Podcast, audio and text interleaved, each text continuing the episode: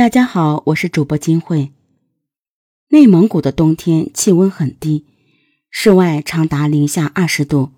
事发当天，报案人带着外地朋友到家乡一处敖包观看游玩，发现地上躺着个女子，走近一看，吓得不行。原来女子已经死亡，身体都冻僵了。派出所民警在现场看到。死者年龄在四十岁左右，身高一米六，染着黄色头发，上身是呢子大衣，下身穿皮靴皮裤。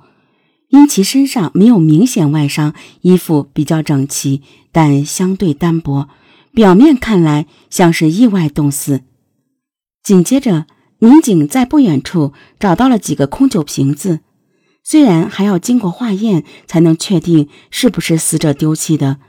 可这个现场看上去就是酒醉后被冻死的样子。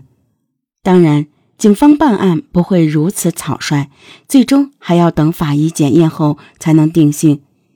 因尸体被冻得僵硬，现场无法检验，随后被拉到刑警队，在室内回暖解冻，由法医进行细致检查。这一查，问题就出来了。首先，当把外衣打开后，就能看到内衣有被往上拉，皮短裤有被往下拽的痕迹。这是外人所为，还是死者自己弄的呢？按理说，现场气温那么低，死者本来穿的又不多，不应该有脱衣服的举动。但如果他喝了酒，浑身燥热，这种情形也有可能发生。第二个可疑之处是，死者身上除了衣服外，没有手机。钱包、身份证等东西，和意外冻死相比，这更像是他人蓄意谋害后的情况。随后的发现证实了这一推测。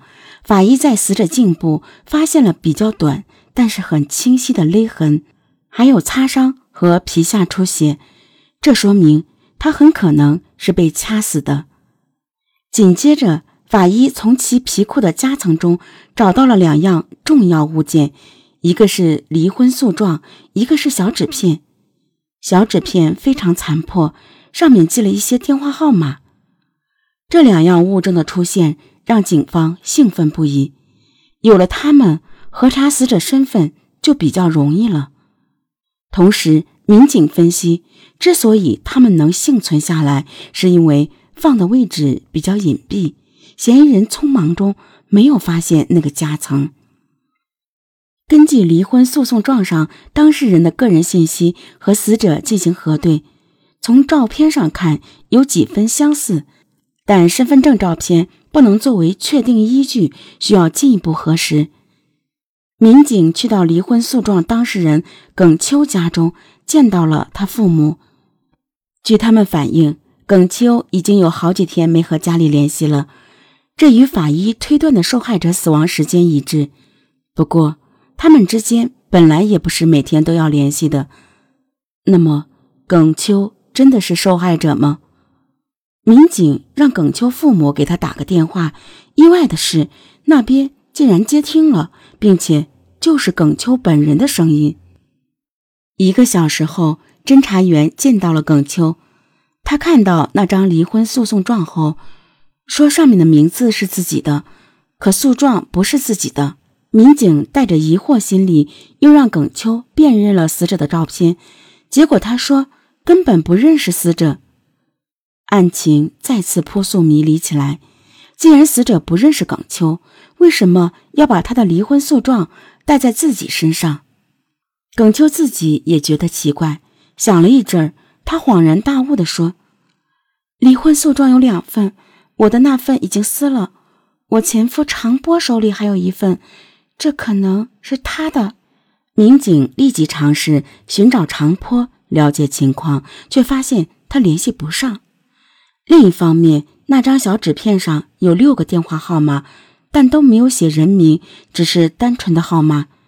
民警逐一拨打他们，先是表明身份，再询问对方家里有没有人失踪。其中一名女性回复，自己妹妹张凤最近失踪了，一直没有找到。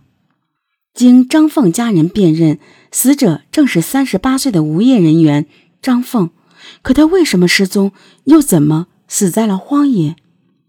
据家人讲，张凤性格大方，平时待人和善，没有和谁结过矛盾。对张凤的死，他们无法提供有价值的线索。这时，调查耿秋前夫常波的民警通过系统技术手段，终于找到了他。他承认自己和张凤是恋人关系，但坚称和他的死亡无关。常波说，最后一次见张凤是五天前，他们在市里逛街购物，天快黑的时候，两人到一家饺子馆准备吃饭。期间，张凤打了几个电话，之后就离开了。此后再也没有消息。通过各方面查实，常波没有作案时间和作案动机，民警排除了他的嫌疑。这样一来，张凤死前打电话联系的人就比较重要了。即便不是凶手，也一定是个知情人。警方在移动公司查到了这个号码，经核实是一个叫汤树的男子。而在和汤树联系之后，张凤的电话再也没有记录。民警再次找到张凤家人，他们反映，汤树是张凤的男友，两人一直同居，还打算结婚。家人并不知道两人已经分手，也未听张凤提起过长波这个人。按常波所说的与张凤建立关系的时间看，张凤和汤树分手已经有两个多月了。难道这是一场因感情纠葛闹出的谋杀？只要找到汤树，就知道答案了。当天晚上，警方在一处出租屋内找到了汤树。当他打开门时，一听到侦查员表明身份，就猛地想要把门关上。俨然一副做贼心虚的样子，民警没给他机会，迅速将其控制住。经过几番较量，汤树交代杀害张凤的作案经过。他与张凤相恋了一年多，但张凤一直嫌弃他是个货运司机，收入微薄，还经常在外面跑车，没法陪自己，颇多怨言。两人经常为此吵架。为了讨好张凤，汤树把工资都花在了他身上，还借了些钱给他买首饰。然而三个多月前，张凤向汤树提出分手。本来汤树以为他和以往一样，就是闹闹脾气，哪知张凤这次是铁了心，誓要和他一刀两断。汤树觉得自己为了张凤负债累累，这一分手就是赔了夫人又折兵，难以接受。之后的时间里，汤树经常找张凤想要复合，都没有得到回应。期间，汤树发现张凤很快又有了新的男友，心里更是觉得窝火，产生了强烈的恨意。案发当日，汤树决定做个了断，约张凤见面。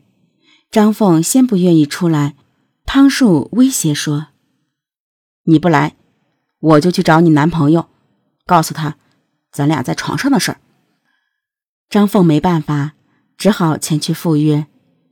汤树开货车带着他来到郊外，提出复合的想法。张凤仍不同意，让他死了这条心，还让他以后都不要再骚扰自己。说着就要走，汤树去拉他，张凤扬言要报警。